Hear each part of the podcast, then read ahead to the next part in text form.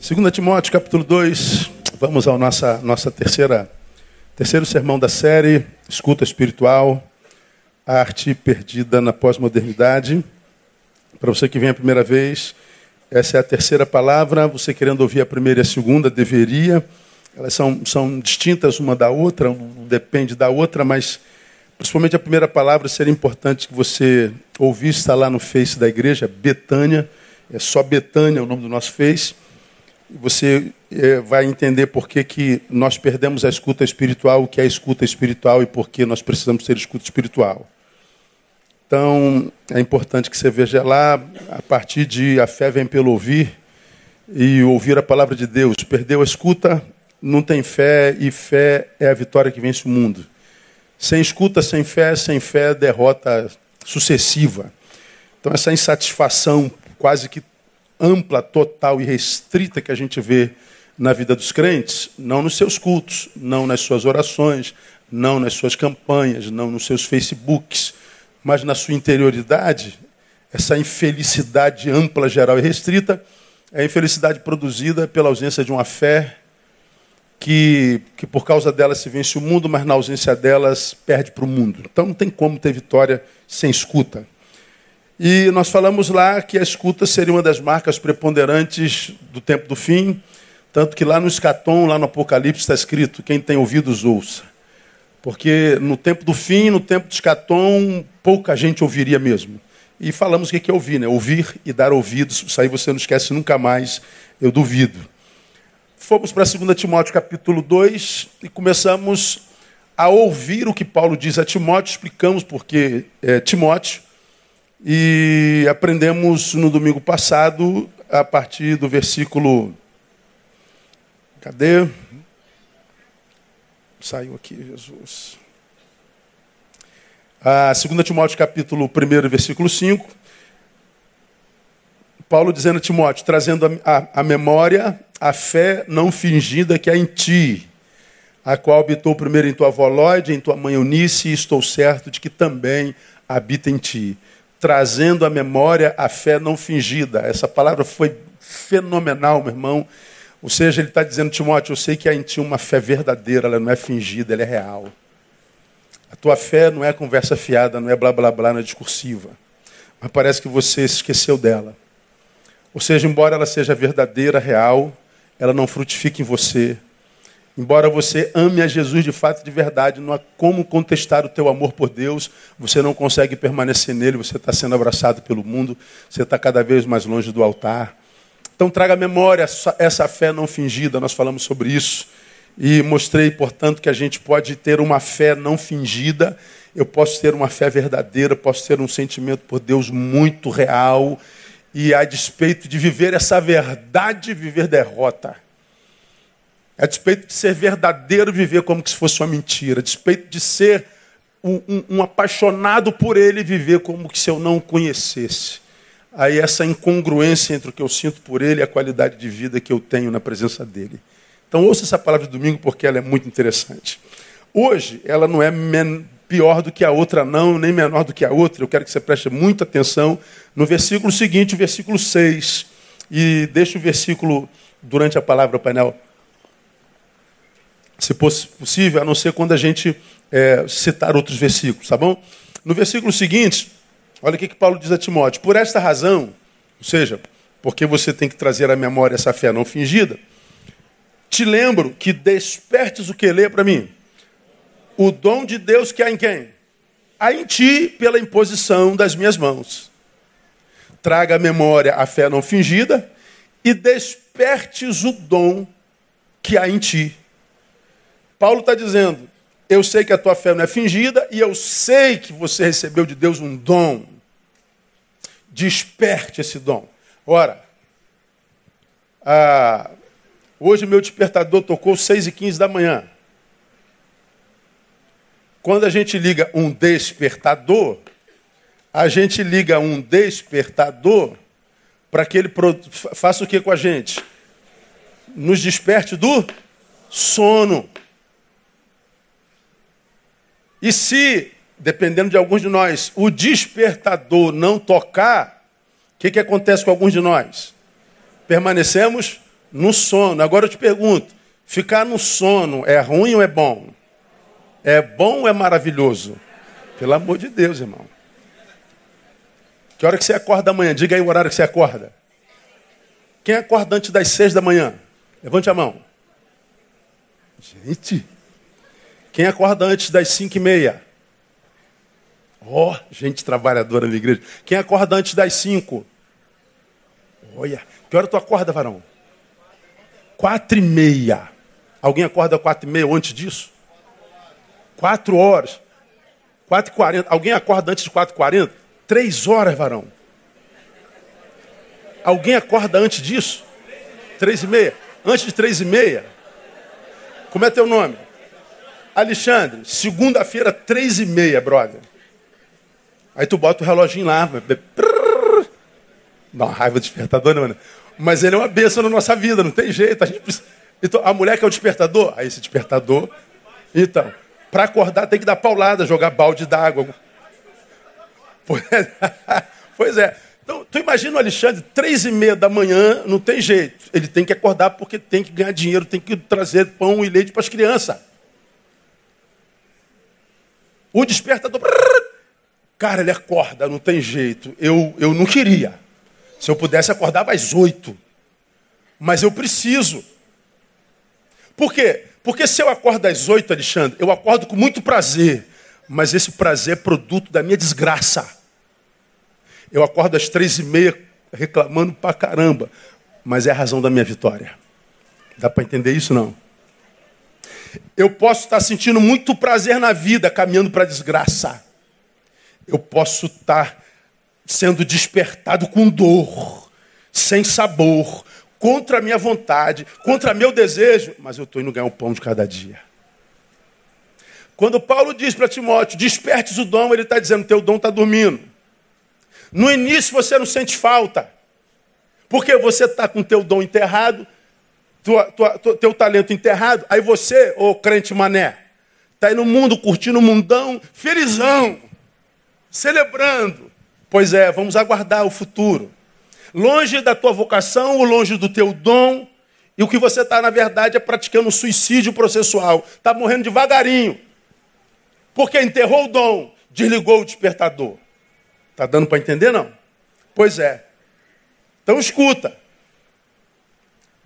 Quando Paulo diz, desperte o dom que há em você, ele está dizendo, Cuidado para não cair na mesmice. É mais ou menos isso. Por quê? Se a gente não botar o despertador, algum de nós não acorda mesmo.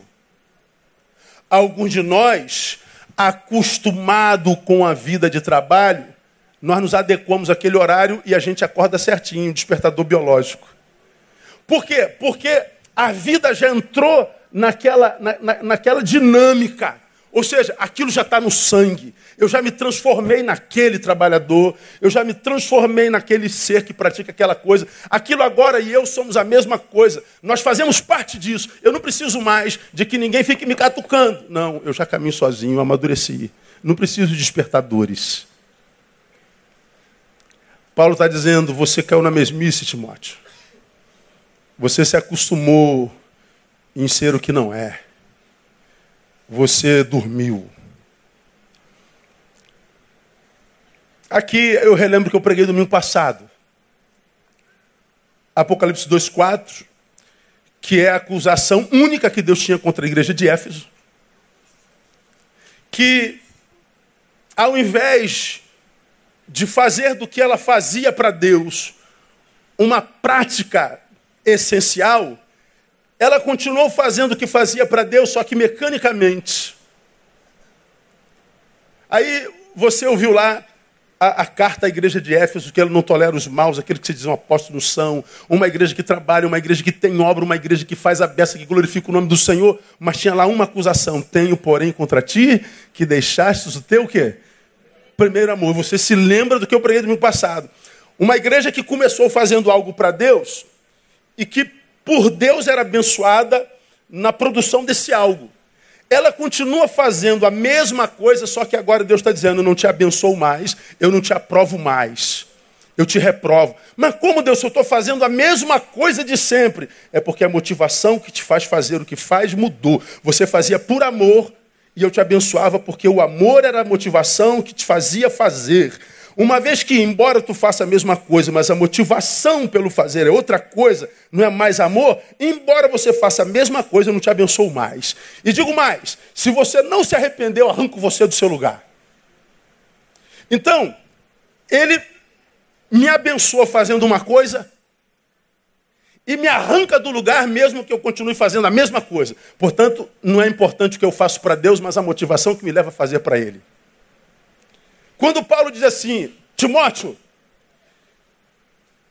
desperte o dom, desperta a tua fé não fingida, ele está dizendo, você pode começar muito bem, mas você pode cair na rotina, você pode cair na mesmice, você pode sofrer uma, uma, uma, uma, uma deformação. Então, Timóteo, fica alerta. Desperta-te. Ah, se a igreja brasileira ouvisse isso, se vocês ouvissem isso, ia sair dessa rotina de crente medíocre que tem por aí, que durante o ano está no altar, no carnaval, está no samba. Que durante o ano está no altar, mas na segunda-feira está no outro altar. Essa inconstância. Durante o domingo é uma mensagem para Deus, na segunda é um impedimento para que alguém chegue a Deus. A vida vai amarrando, atrofiando, vai se paraplegizando. Você não consegue mais caminhar com as próprias pernas. E mais, vai se deformando, se deteriorando, dizendo Deus é o culpado e quer que quem está do lado morra de pena porque está sofrendo. Aí quando chega alguém do lado e diz, não, cara, eu não tenho pena de você não, vou te dizer porque você está sofrendo, vou te dizer a verdade. Aí você diz a verdade, nem ouvir a verdade você consegue mais. E a Bíblia diz, nada podemos contra a verdade, senão a favor dela. Quando o sujeito perde a capacidade de ouvir a verdade, acabou, irmão. Acabou. Pense. Cair, não, não cair na mesmice. Né? Despertes o dom, teu dom. Quando, quando eu fiquei pensando, por exemplo, num, especialista, sei lá, de qualquer coisa. Ah, o garoto é, é, é, fera em bike. Já viu aqueles moleques que andam de, de bike ou de skate? Aquele, bota o skate na mão dele, ele voa naquelas pistas. Meu Deus, eu não consigo ficar em pé no skate. Ele voa, ele dá cambalhota. Como é que nasce um especialista em qualquer matéria, um cirurgião, um skatista, um biker, um pregador, um, um, um professor? Como, como que nascem os especialistas? Todos eles nascem igualzinho, pela exagerada prática, pela exagerada repetição da matéria na qual ele se especializou. Ele fez uma, duas, dez, vinte, duzentas, mil, quinhentas vezes, até que aquilo entra no sangue, ele virou especialista. Ele e o saber se confundiram. Como quem anda de bicicleta. Você subiu na bicicleta pela primeira vez, com duas rodinhas, papai atrás. Depois papai tira uma rodinha, aí tu vai de, de lado, mas vai. Chega uma hora que tu tá aqui, ó, vai que papai está segurando, papai está segurando, não tenha medo não. Aí ela vai com uma rodinha, depois tu tira outra rodinha, não, papai, não vou conseguir, não, papai está segurando. Ela vai na fé do pai. O papai segura um pouquinho, Aí daqui a pouco tu solta um pouquinho, o papai está segurando, mas tu já soltou. A criança está andando de bicicleta. Aprendeu a andar de bicicleta. Pergunto, desaprende-se a andar de bicicleta? Não. Tu pode ficar 50 anos sem andar de bicicleta. Se botar uma bicicleta embaixo de você, você anda. Porque você e o saber se confundiram. Não se perde mais. É assim que nasce um especialista. Quando Paulo diz, desperte o dom que há em você, do que, que ele está falando? Não permita que esta área da sua vida não seja praticada. Por quê? Porque, embora você não a perca enquanto saber, ela atrofia. Qualquer área da existência humana, qualquer área não praticada, não utilizada, atrofia. Se nós não praticamos nosso dom, se nós não praticamos a nossa fé verdadeira, ela atrofia em nós E essa ausência da prática espiritual, como qualquer outra área da vida, faz com que a área não praticada atrofia. Nós viveremos uma atrofia espiritual. Paulo está falando, não se renda à atrofia espiritual. Não seja um atrofiado espiritual. O atrofiado espiritual é um ser espiritual, só que atrofiado. Ele não goza de plenitude. Volto para a paraplegia. Paraplégico não, não tem, tem pernas, mas ela não funciona. Mas elas estão lá. O cego tem olhos, mas eles não funcionam. Estão lá. Ele vive, mas vive com deficiência. Vive com algumas ausências. A vida flui, não morre por causa disso, não. Mas vive com algumas ausências. Na vida espiritual, a mesma coisa. Eu sirvo o Deus Todo-Poderoso. Eu não sirvo aquele Deus que fica preso no templo, na parede. Eu não sirvo aquele Deus que eu tenho que fazer não sei o que para ele. Eu não sirvo aquele Jesus que eu carrego numa cruz morto até hoje. Eu sirvo ao Deus Criador do céu e da terra, a respeito de quem a Bíblia diz: para ele não há nada impossível, ele detém todo o poder no céu, na terra e debaixo da terra. Esse é o teu Deus. Quem serve um Deus como esse não pode viver uma vida medíocre. Se vive o culpado não é Deus. Não aguenta mais ouvir isso? Outro problema teu. O que é triste de a gente perder a capacidade, inclusive, de ouvir verdade. Aí a gente vê essa geração de crente frustrada com Deus. Deus não é bom, Deus não existe. Deus não, é, não acredito mais em Deus. Pô, como se Deus entrasse em depressão porque você agora não acredita nele? A ausência da prática espiritual faz com que a gente viva essa atrofia. Agora, vamos entrar no que interessa. Você vai melhorar um pouquinho, ou piorar. A Bíblia descreve alguns exemplos de inutilidade, inutilidade espiritual, de, de atrofia espiritual. Eu queria lembrá-los de dois e fazer alguns comentários. Você conhece os dois, mas veja como tem novas revelações sobre esses dois, essas duas revelações de atrofia espiritual. A primeira vem de Mateus capítulo 5, versículo 13. Você conhece esse versículo de qual é salteado desde que você é gente. Diz assim, ó: Vós sois o sal da terra. Seu pastor já pregou sobre isso 176 vezes, com todas as minhas hipérboles. Mas se o sal se tornar insípido, for deformado, com que se há de lhe restaurar o sabor? Para nada mais presta, a não ser para quê? Ser lançado fora e ser pisado pelos homens. Está escrito aqui ou não está? Então vamos lá. Sobre o que esse texto alude? Pensem. Presta seu cérebro. Esse texto faz alusão a uma desconstrução espiritual, por isso existencial. É sobre isso que ele alude. Uma desconstrução espiritual, por isso existencial. Sal, que embora sal, não salgue mais, é insípido. Para que, que o sal serve? Para salgar. Para que, que o sal serve? Dar sabor. Para que, que o sal serve? Preservar. Para que, que o seu sal serve? Para transformar a comida na melhor comida que a comida possa ser. Você já aprendeu isso. Não precisa voltar a isso. Ele cola na carne e faz da carne a melhor carne que a carne pode ser. A carne é o alimento. Mas se tira o sal da carne, a gente não come carne sem sal. A gente prefere pão com alho. A carne é o que possibilita tudo. Mas o que possibilita a carne, que alimenta, é o sal. Então, Jesus está falando, vocês como discípulos têm uma, uma importância preponderante na raça humana.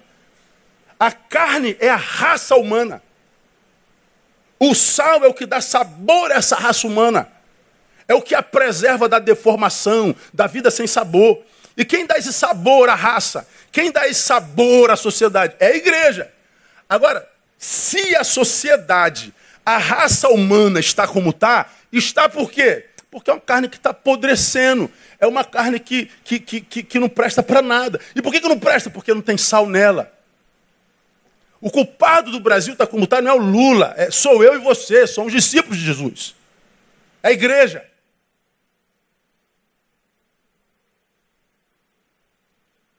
Olha que coisa maravilhosa. A palavra insípido, no grego agefsto, Mas no latim, insípidos é uma palavra que vem com a junção de três coisas. Vem com o prefixo in, que é o prefixo de, de negação. Vem com a, com a palavra sip, que é raiz do verbo sapere. Sip, raiz do verbo sapere, que traduzida é saber. Falamos sobre isso na quarta-feira passada. Então, é, é, na palavra há a troca do sap pelo sip, numa, numa, numa apofonia clara. Sapere. É, e mais, vem com, com na finalização no sufixo ido. Insípido. Insípidos. Ido, traduzido literalmente, qualidade percebida pelos sentidos. In, prefixo de negação. Sip de sapere, saber. Ido, qualidade percebida pelos sentidos. Então, insípidos é literalmente a negação do sápidos, do sapere. Traduzindo literalmente, é aquele que não se sabe mais. É aquele que não se percebe mais. É aquele que não se conhece mais. Aquele que perdeu a percepção de si mesmo. E por que, que ele não se percebe mais? Porque o que ele é não é o que ele é. Ele está deformado. Quando eu sou aquilo que não deveria ser, a ponto de não me reconhecer mais, ele está dizendo: Isso que você é não presta para nada. Ah, sim, presta para uma coisa. Para quê mesmo? Ser lançado fora e pisado. Não é pisado por Deus, pelo diabo, não, é pelos homens. Ou seja, você vai estar sempre debaixo dos pés de todo mundo.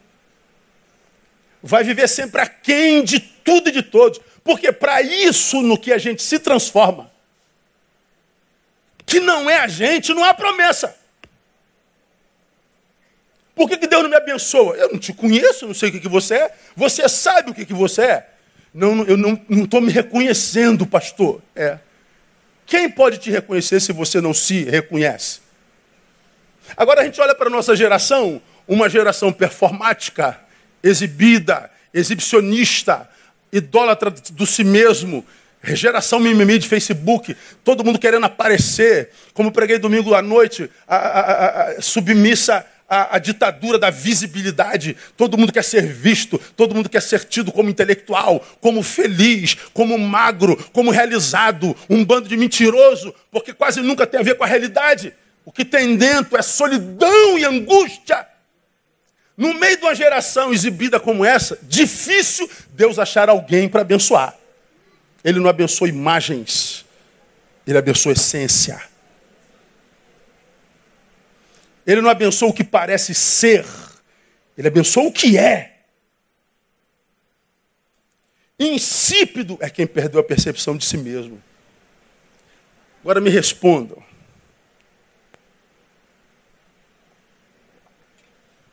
Ao silêncio. Cri, cri, cri, cri, cri, cri. Me respondam. O que é mais grave nesse texto? Vamos imaginar Leia esse texto aí, leia, você sozinho. Separe ele aí por, por vírgulas, pontuação. Vós sois o sal da terra. Mas se o sal se tornar insípido, com que se há de restaurar o sabor? Para nada mais presta, senão para ser lançado fora e ser pisado pelos. Qual é o, qual o pedaço desse versículo que para você é mais, assim, mais forte, mais, mais grave, mais pesado? Me ajudem aí. Falem. Hein? para nada mais presta. Concorda com ele ou outra coisa? Lançado fora. Pisado pelos homens. Olha no que a maioria de nós se prende. Para nada mais presta. Senão para ser lançado fora. Pisado pelos homens. Sabe para mim o que é mais grave aí? com que se há de lhe restaurar o sabor? Como é que a gente faz alguém que já não se reconhece, não se percebe, voltar a ser quem foi? Jesus está dizendo assim, ó, quando essa deformação começa na vida espiritual, é quase impossível.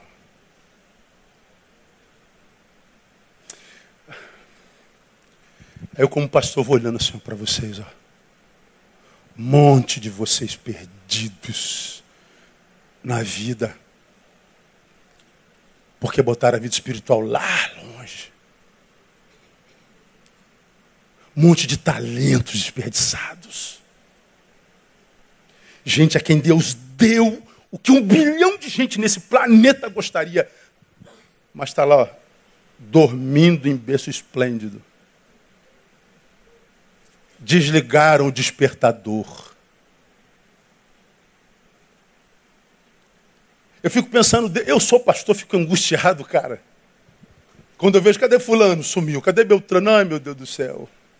Olha aqui, pastor. Cara, não tem nada a ver com isso não, cara. Eu tenho consciência do que eu prego. Eu sei o que eu estou pregando. Agora, o que você vai fazer com o que eu prego não tem nada a ver com isso. Nós temos tomar, não temos que tomar atitude nenhuma. O sujeito foi feito livre por Jesus de Nazaré. Eu só intervenho quando é aqui do altar. Aí eu saco. Daqui. Imagina se eu fosse intervir no que você faz com a sua vida, no meio de 4 mil pessoas e mais as milhares que me seguem pela rede. Ninguém pode ver a vida do outro. É como disse é, Clarice Linspector, se eu não me engano, ninguém me ama tanto a ponto de ser eu. Eu posso amar a Thaís e a Tamara a ponto de morrer por ela. Mas o meu amor, embora seja um amor capaz de dar a vida por elas, não me capacita para viver a vida delas. Entende isso, Thiago?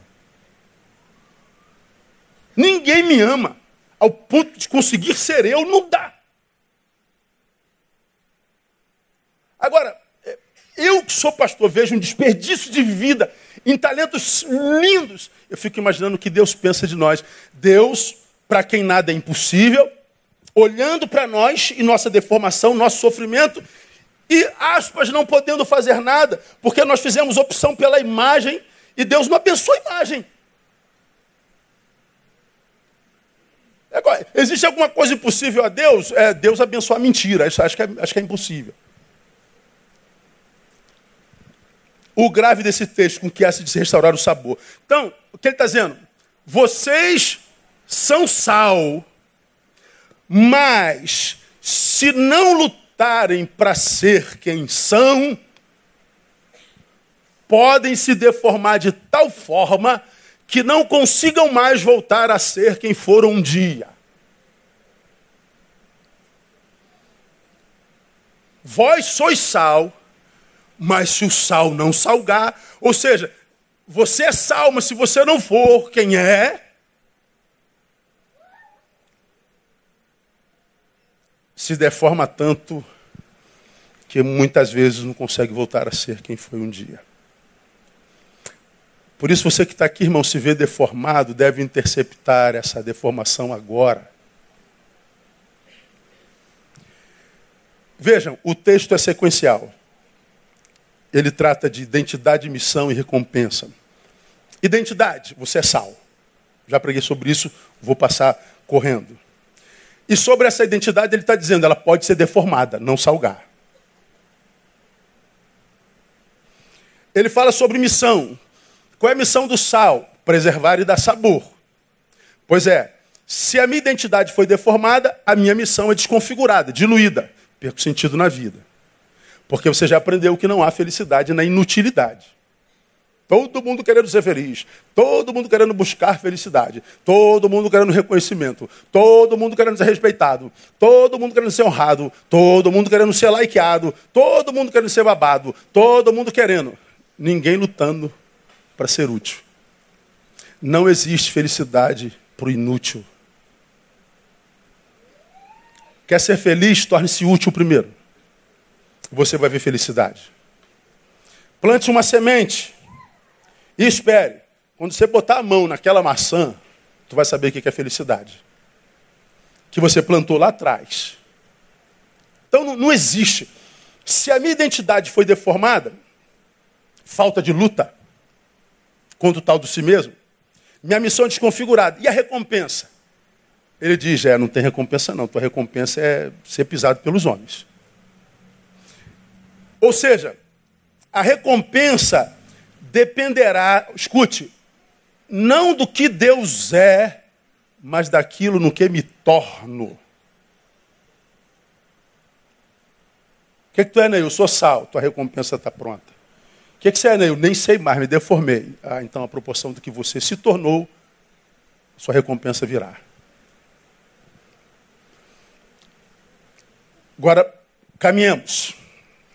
O sal, preste atenção, não deixa de ser sal. Ele se torna insípido. Sal insípido. Ou seja, ele perde seu poder de influência. Continua sendo sal. O que muda, portanto, é minha qualidade de vida. O que muda é meu futuro. Ou seja, para nada mais presta. Quando eu era sal que salgava, eu prestava porque tinha utilidade. Me deformei, eu continuo sendo sal. Só que não mais com poder de influência. Então, eu, eu, eu desconfigurei meu futuro. Ou seja, somos a proporção do que praticamos. Aí entra a crise do cristão que pensa, mas pastor, o senhor está falando que é pelas obras? É, estou falando pelas obras. Mas se você não se, incomoda com obras, você escute Jesus, pelos frutos os conhecereis. Ele sabe quem eu sou, não em função da minha origem, mas em função do fato de ter partido de um lugar, trafegado no sistema e no mundo, e a partir dessa, desse tráfego, dessa, de, desse, dessa relação, dessa troca de influência, o que eu produzo aqui. Aí ele vê, engraçado, quando tu saiu de lá, tu produziu uma coisa, depois disso tudo aqui, tu está produzindo outra. Bom, quero dizer que eu te reconheço não pelo que você era quando saiu de lá, eu te reconheço pelo que você produz cá. Tem como não entender isso, minha igreja? Não, né? Pelos frutos. Desperte, Timóteo. É, é fácil de exemplificar, guarda os exemplos, porque eles clarificam. Pense. Eu sou um engenheiro formado em Harvard mas sou brasileiro e o meu país vive uma crise miserenta. Estou desempregado há muito tempo, não consegui achar emprego. Bota meu currículo na empresa, não. O teu currículo é muito, muito forte para nossa empresa, não dá. Acontece isso no Brasil, não acontece? Pois é. O cara é engenheiro formado em Harvard, está desempregado há muito tempo, ele precisa comer. Ele foi trabalhar de, de, de, de, de gari. O que não é desonra nenhuma. Mas é ser muito aquém do que um engenheiro de Harvard pode ser. Muito bem, ele é engenheiro formado em Harvard, mas ele está trabalhando como gari. No final do mês, ele vai receber como engenheiro que é ou como gari? Como gari. Porque, embora ele seja engenheiro, ele produz como gari. E a recompensa vem como a recompensa de um gari. Dá para entender o que é pelos frutos os conhecereis? Não é que eu sou, é o, é o que eu produzo. Por isso que a Bíblia diz para que vejam as suas boas obras e glorifiquem vosso Pai que está no céu. Eu não sou salvo pelas obras, mas para as obras. Eu não sou salvo pelas obras, mas elas me identificam diante de Deus. Então isso é importante. Esse capítulo, esse versículo, fala de uma desconstrução espiritual que desemboca numa desconstrução existencial que traduz-se numa atrofia espírito existencial. Quando Paulo diz, Timóteo, cuidado com a infrutividade espiritual, que é o tema desse, desse terceiro sermão, cuidado com a infrutividade espiritual. Se você se percebe uma árvore que não tem dado fruto, não se acomode a essa infrutividade. Não pense que por ser figueira, você vai ser abençoado por Deus, porque quando Jesus chega perto de uma figueira, no tempo de dar figo e não tem figo, o que tem é maldição. Você conhece o texto. Vamos seguir para o segundo exemplo de infrutividade espiritual e de atrofia espiritual. Mateus 25, de 14 a 30, parábola dos talentos. Mesma coisa. Já fiz uma série de sermões nesse texto, então vou passar assim só para te lembrar. E algumas novas revelações para te despertar o dom. E a gente chega lá. 25, é, 14 diz que o reino de Deus é assim, como um homem que, ausentando-se do país, chamou seus servos e desentregou seus bens. A um deu cinco, a outro dois, a outro um, cada um segundo a sua capacidade seguiu viagem. O resto da, da história você conhece. Daqui a pouco eu vou te dar outro versículo. O enredo da história, para quem não conhece, para a gente ganhar tempo. Quem tinha cinco, o patrão deu cinco para um, dois para outro, um para outro. Ele viajou. Quando o patrão voltou, o que tinha cinco entregou quantos talentos a ele? Hã? Dez. Multiplicou os talentos. O que tinha dois entregou quantos talentos a ele? Quatro. Multiplicou o talento. O que entregou, recebeu um talento entregou quantos talentos a ele? Um talento. Um único talento. Agora veja. O que tinha cinco entregou o talento, não falou nada. O que tinha dois entregou o talento, não falou nada. O que tinha um entregou um talento foi o único que produziu o discurso. Olha o discurso dele aí no versículo 24. Foi o único que abriu a boca. Chegando por fim, o que recebera um talento disse: Senhor, eu te conhecia, ó, que és um homem duro, que ceifas onde não semeaste, recolhes onde não joiraste, vai. E atemorizado, Fui esconder na terra o teu talento, e eis aqui tens o que é teu. O que tinha cinco multiplicou? Disse nada, está aqui, Senhor. O que tinha dois multiplicou, não disse nada. O que tinha um, verborrágico. Começa o discurso. Senhor, eu te conhecia. Esse Senhor é um arquétipo de Deus e os que receberam o talento seus filhos seus discípulos. Ele diz que conhece o patrão, um patrão que pega, diz o texto, todos os seus bens e distribui com seus empregados. Esse cara é mau? Esse cara é, é duro? Esse cara é ruim? Não, não, não, ele é generoso. Ele é justo. Ele não existe hoje como é, símbolo nos patrões de hoje. Mas ele diz: Eu te conhecia. Pois é, esse único que diz que conhecia foi também o único que não multiplicou nada, enterrou talento. Ou seja, esse que enterra talento é o que troca trabalho por discurso. É o que troca trabalho por blá, blá, blá. É o que troca trabalho pelo que a gente chama de adoração hoje, cantar uma musiquinha para Deus.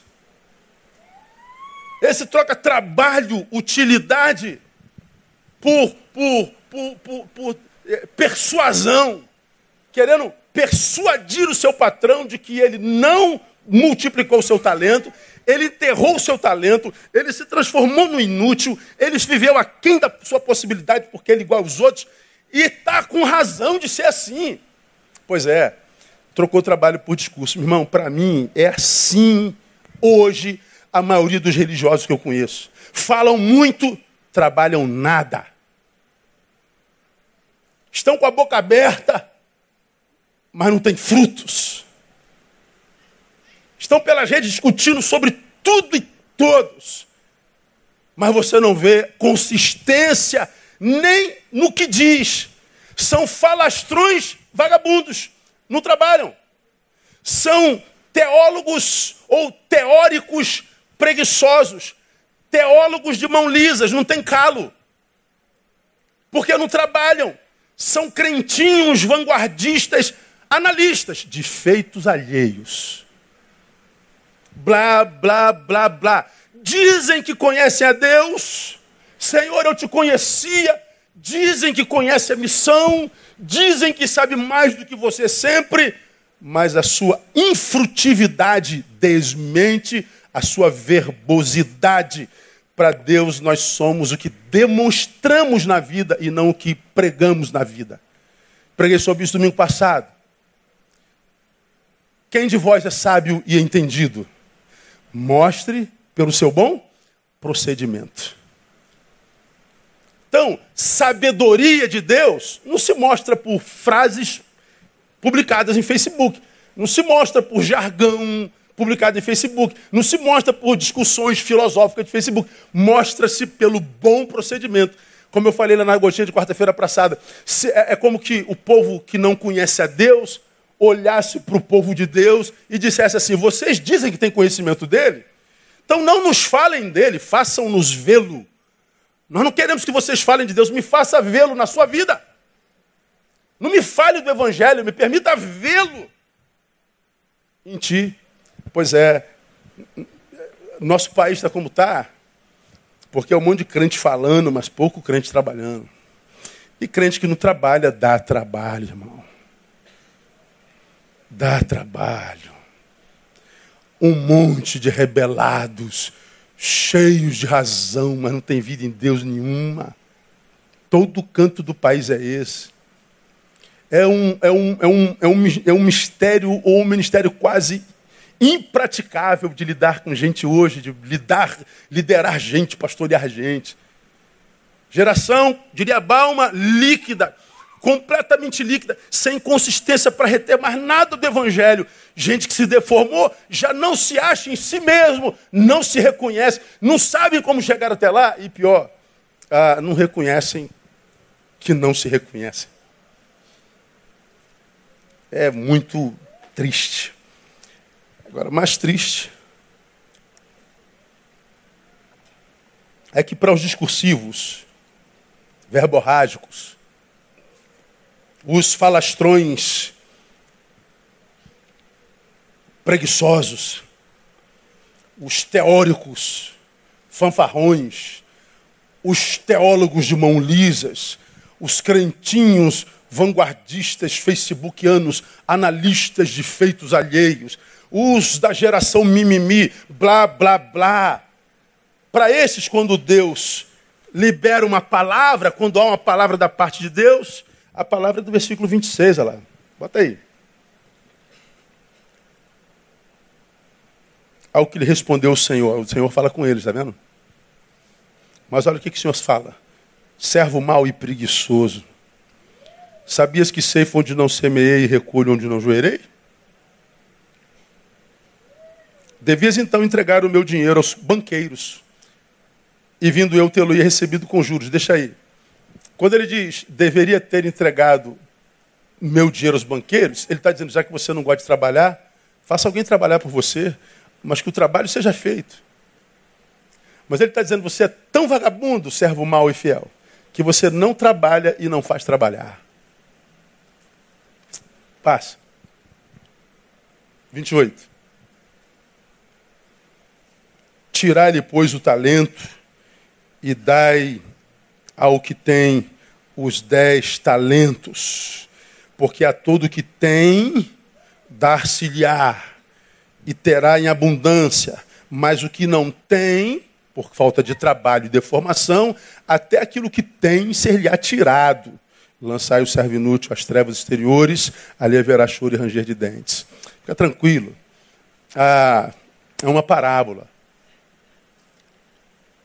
mas ela traz algumas realidades, irmãos, que são muito duras.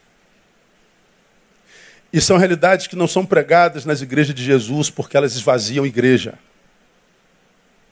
Porque quem gosta de colher sem trabalhar, gosta de ouvir Deus vai honrar você, Deus vai prosperar você, Deus vai engrandecer o teu nome, Deus vai prosperar a tua casa, Deus vai fazer que tudo dê certo na tua vida, Deus vai trabalhar para você, vai para a praia, toma Coca-Cola com limão, porque Deus, teu servo, fará o que te apraz. Ah, eu gostaria de crer nesse evangelho, mas o evangelho que eu, que eu creio é completamente disso que eu vejo sendo pregado por aí. Agora eu digo para você como pastor, cara, por que, que ainda tem esperança?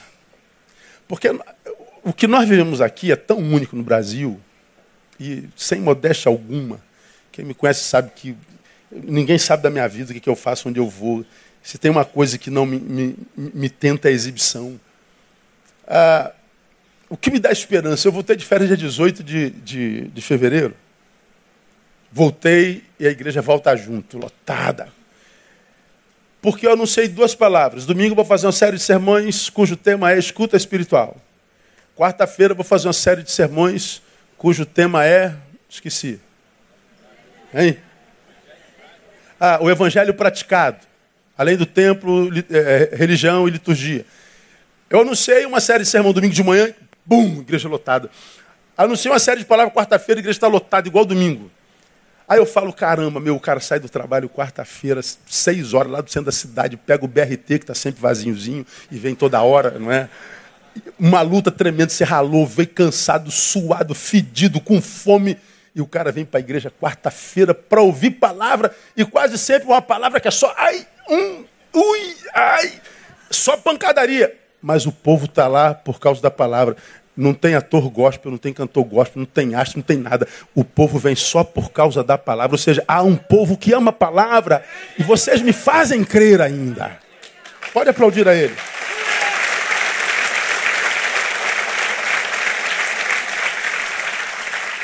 Vocês me ajudam a crer um pouco. Porque 99,9% dos lugares que a gente vai, o que a gente quer é, é, é artista. O que a gente quer é milagre, o que a gente quer é campanha, o que a gente quer é que digam que a gente vai se dar bem. O que a gente quer é que digam que a gente vai reinar em vida, mesmo sem trabalhar. O que a gente quer é que ouçam que, que, que o milagre vai fazer a gente passar no concurso público federal sem estudar. Que a gente vai emagrecer sem fazer regime. Ó, que benção. O que a gente gosta é o que massageia o ego. É, mas a Bíblia diz que o que a gente precisa gostar é da palavra de Deus porque é por ela que vem a fé que vence o mundo. É por ela que vem a fé que me impede de me transformar um produto da minha geração, quando a minha geração devia ser um produto da minha influência. Eu acho triste, por exemplo, ah, ah, quando alguns de vocês vão curtir o mundão, ainda publica como se fosse um, um troféu. Como quem diz, vejam como eu sou livre.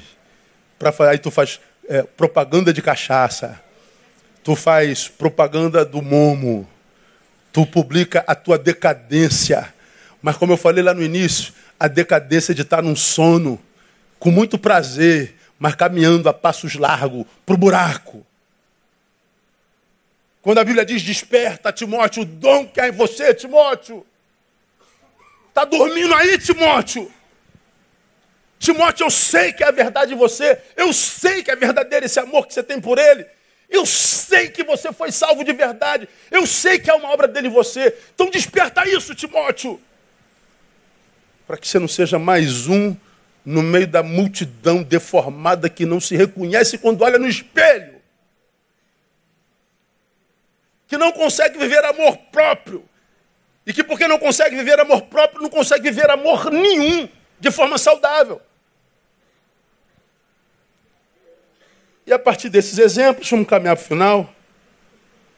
Eu termino o conselho dessa manhã com o Salmo 37. Bota aí no Salmo 37. Esse é o salmo de promessa que a gente adora. Ó, o Salmo 37 tem um versículo assim, ó. Entrega o teu caminho ao Senhor. Conclui. Confia nele. Ó, oh, que benção. Esse, olha que benção.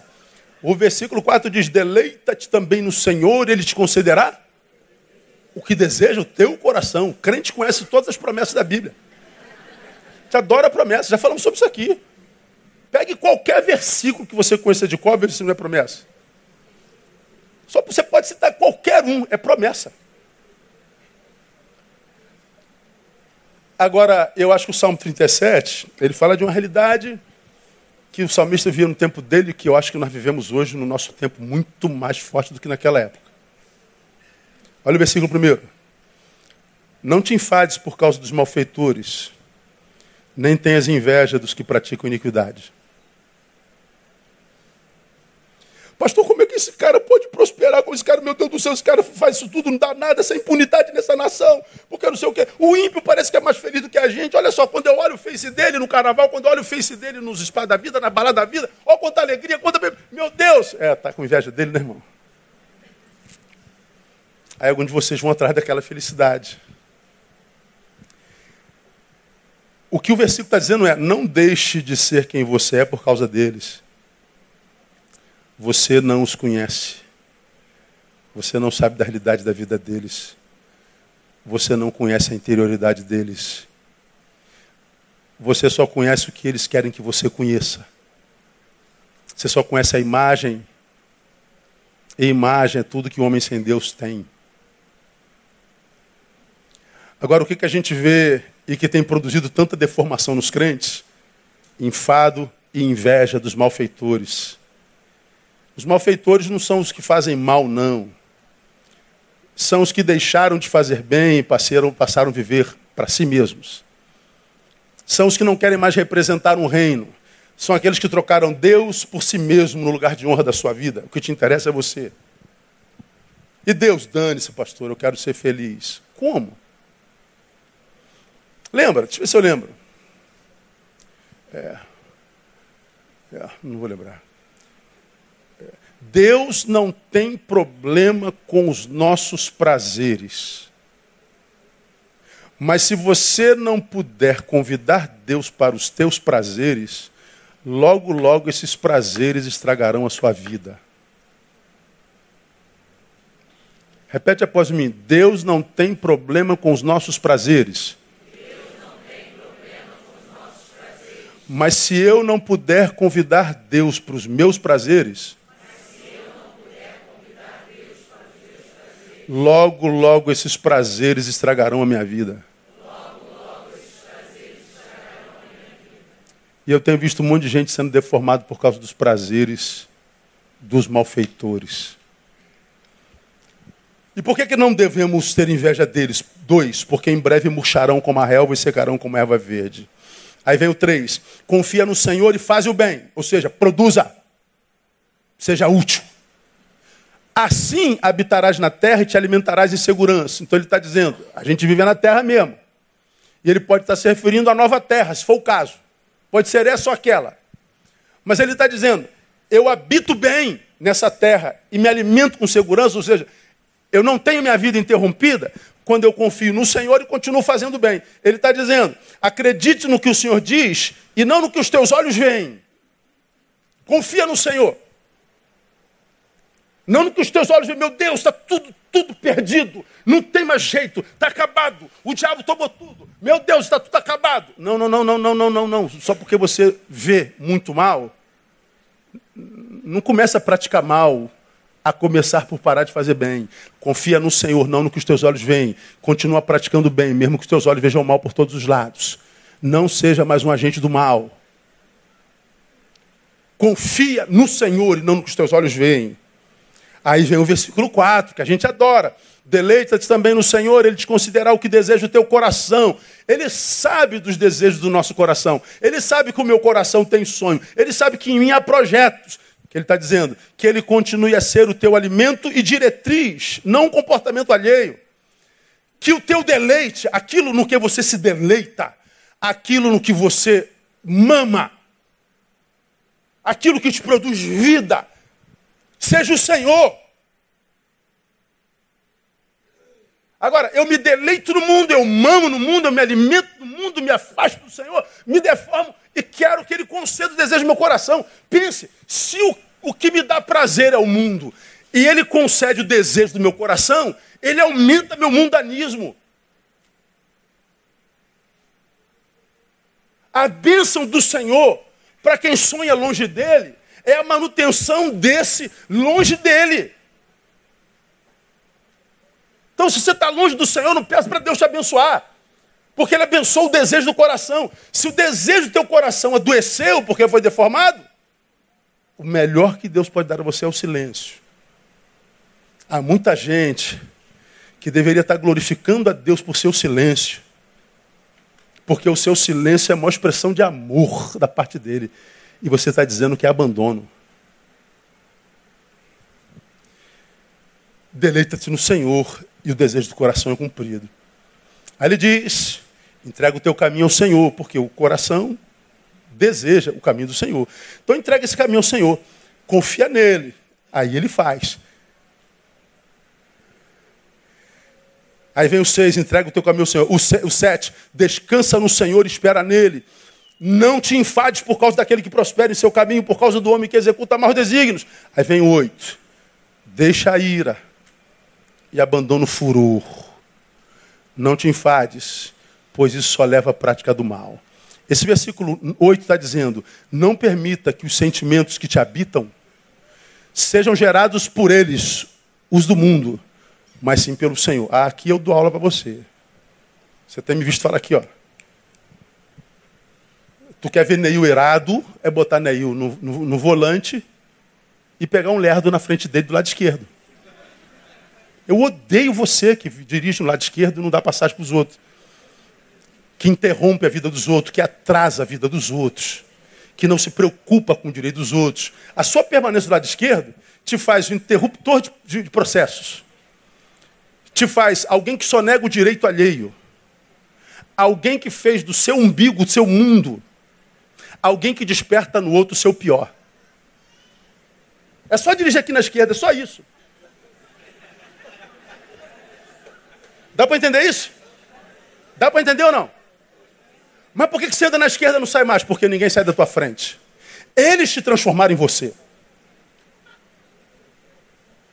Eles te transformaram neles. Ou seja, o sentimento que te habita foi gerado por eles e não por Deus. Eu sei o que eu sinto quando eu estou com o ler da minha frente.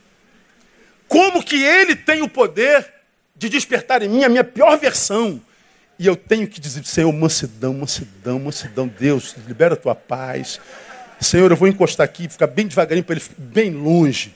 Porque se eu tivesse o poder de transformar meu carro no rolo compressor, eu passava por cima dele, eu jogava ele no abismo. Deus, há um, há um assassino em mim aqui, potencial. Gerado por quem? Por ele. Pois é, é disso que o texto está falando. Os sentimentos que te habitam são gerados por quem? Por Deus e Sua palavra ou pelo mundo presente? Analise o teu estado emocional, analise o teu estado espiritual e diga quem foi que gerou isso aí.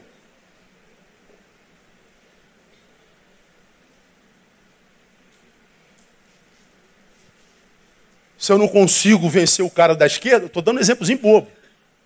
Eu, o que, que eu faço? Eu tento não dirigir, saio duas horas mais cedo.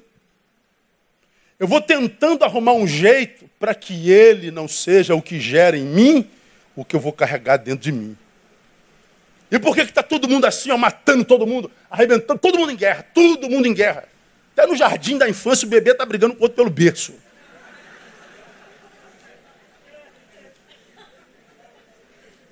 Pastor, o que está acontecendo com a gente? De onde que vem isso? É porque o outro é o que gera em mim o que eu carrego dentro. E hoje o outro tem o poder de despertar em nós a nossa pior versão. O salmista está dizendo: deixa a ira, abandona o furor. Nunca, pastor! Eu nunca vou perdoar, pastor! O senhor está me chamando de idiota, pastor. É, seja idiota, mas tenha paz. Do que um valentão doente que morre mais cedo que morre com doenças psicossomáticas. Deixa zombarem de você, te chamando de frouxo. Como eu falei domingo passado, o, céu vai te aplaudir. E quando o céu aplaude uma vida, irmão, o mundo inteiro pode rejeitar essa mesma vida que ele vai ter plenitude. Deixa ir e abandona o furo, porque os malfeitores serão exterminados, mas aqueles que esperam no Senhor herdarão a terra. Pois ainda um pouco e o ímpio não existirá, atentarás para o seu lugar e ali não estará, mas os mansos herdarão a terra e se deleitarão na abundância de paz. Não é de grana, é de paz. Ou seja, irmãos, a ação do homem presente tem o poder de estagnar as minhas ações. Não se entregue a essa estagnação despertes o dom de Deus que há em ti. Timóteo, despertes esse dom. Ouça, Timóteo. Márcio, Maria, Marta, Roberto, Cláudio, Rodolfo, Douglas, ouçam. Porque Deus sabe que dentro de quase todos nós, irmãos, há um amor sincero por Ele. Amém ou não amém? Eu sei que você ama Jesus de verdade, não ama? E uma das nossas maiores crises, pô Deus, eu queria ser um servo melhor. Eu queria ser uma serva melhor, eu queria te ser um filho que te honra. Eu queria ser um filho no qual tu tem prazer. Mas eu não consigo, eu sou sempre vencido. Eu estou sempre tendo meus processos interrompidos o tempo inteiro, não consigo essa longevidade, essa, essa permanência. Eu sou, eu, eu sou um fluxo ininterrupto de inconstância. Ele sabe que te ama. Não define tua salvação, não. Só define tua qualidade de vida. Como a gente só tem uma, a gente não vai voltar depois, né, outra vida para viver, como dizem nossos contemporâneos. Eu só tenho essa vidinha para viver. E como você me ouve aqui, você que foi da minha geração, já passamos da metade da vida, temos mais passado do que futuro. Não dá para perder tempo com besterol, não. Temos que pensar com a mente de Cristo e não com a mente do homem pós-moderno, que é ridícula. Essa geração é. Deus do céu, como é que a gente se transformou nisso? A gente não acha fontes mais lugar nenhum. Pessoas nas quais a gente se alimenta. Pessoas que depois que passam por nós nos fazem melhores. A solidão é quase uma obrigação por sobrevivência. Porque a gente ama e não pratica, a gente tem dom e não está despertado. Então, quem tem ouvidos, ouça o que o Espírito diz à igreja. Amém, amados? Vamos aplaudir a Ele?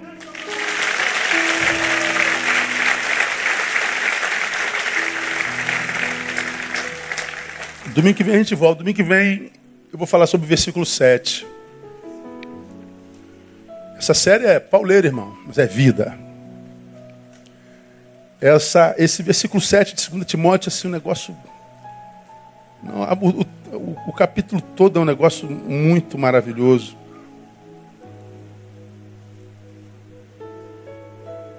Não vou pregar ele hoje não, fica tranquilo, já estamos indo embora para o almoço missionário.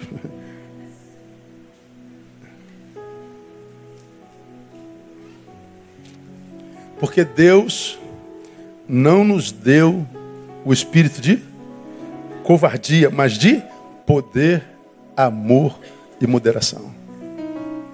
Pô, se Deus não me deu um espírito de covardia, me deu um espírito de quê? Coragem. Por que, que a gente. Por que, que a gente não encontra essa coragem em nós, ousadia de chegar lá e começar de novo e tomar posse? O que, que acontece com a gente? Aqui, ó. Aqui, ó. A gente vai falar sobre isso domingo que vem, não perca não, porque é muito tremendo, é muito profundo e vida, vida para a nossa vida. E você que está aqui e que se reconhece nessa palavra, tudo dormindo, tudo, tudo não se reconhece em si mesmo, eu te dou um conselho. Nunca tenha pressa de sair do lugar onde Deus está falando. Nunca coloque cronos na frente de conteúdos. Por exemplo, ó, que Deus nos abençoe, eu falei, já levantou uns 30. Eu tenho que ir embora, tenho que ir embora, tenho que ir embora, tenho que ir embora. É, vai fazer o que com dois minutos a mais mesmo, hein? Não. Você não vai fazer nada com dois minutos a mais, mas pode perder muito em dois minutos. Deus está falando? Eis-me aqui, Senhor. Quando Deus perceber que o que você deseja é mais conteúdo do que tempo, você vai ter conteúdo e tempo. Quem valoriza mais tempo do que conteúdo, não tem conteúdo e nem tempo. Deixei para falar no finalzinho só de pirraça mesmo. Quem foi embora não ouviu isso. Se você perguntar, tu ouviu o que o pastor falou no finalzinho? Não, o que foi? É, pois é, mané. Deus está falando? Cala tudo. Deus está falando. Senhor, teu servo ouve. Por isso que eu digo a vocês, eu posso falar com Deus jogando bola, dirigindo, mergulhando na piscina, virando laje. Eu posso falar com Ele, mas ouvi-lo só se estiver paradinho, quietinho. Aquietai-vos Aí vocês vão saber quem é Deus. Que Ele nos abençoe. Curva a sua cabeça. Pai, muito, muito, muito obrigado por essa palavra. Eu sei que ela entra como um martelo que esmiuça a penha no coração de tantos de nós, a começar pelo meu. Tu sabes, ó Deus, que eu me.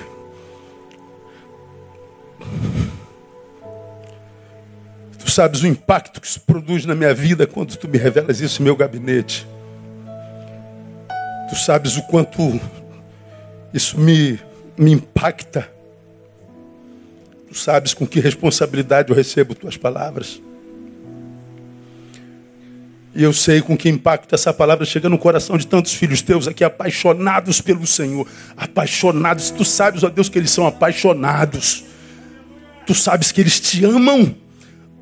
Mas por alguma razão eles não se reconhecem. Vivem uma vida que não é o que eles querem para si mesmos. Lá no fundo, tu sabes, eles querem viver para a glória do teu nome e te dar honra. Eles querem, ó Deus, que quando olharem para ele vejam a Jesus de Nazaré. Alguns não conseguem isso, Deus, que essa palavra, que essas palavras possam libertar esses meus irmãos de si mesmos.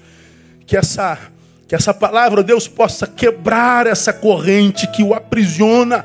Que essa palavra possa ser libertadora. Que ela possa produzir o maior dos milagres, salvação. Faz isso na vida dos meus irmãos, na minha vida, na vida daqueles que tu sabes, precisamos, precisam viver isso te daremos glória. Muito obrigado. Logo mais à noite estaremos de novo reunidos, Deus. E eu já te louvo pelo que aquela palavra de logo mais vai gerar em nós também, porque é poderosa. Então, Deus, já prepara o nosso coração para que a gente não perca uma letra do que tu vais ministrar logo mais. Nós te louvaremos e te diremos obrigado. Despeça-nos em paz, por Jesus nosso Senhor que reina. Amém. Glória a Deus. Aplauda ele bem forte. Deus abençoe. Vamos almoçar. Até logo mais. Permitindo o Pai. Dá um abraço no irmão que está do seu lado direito e esquerdo. Domingo de bênção.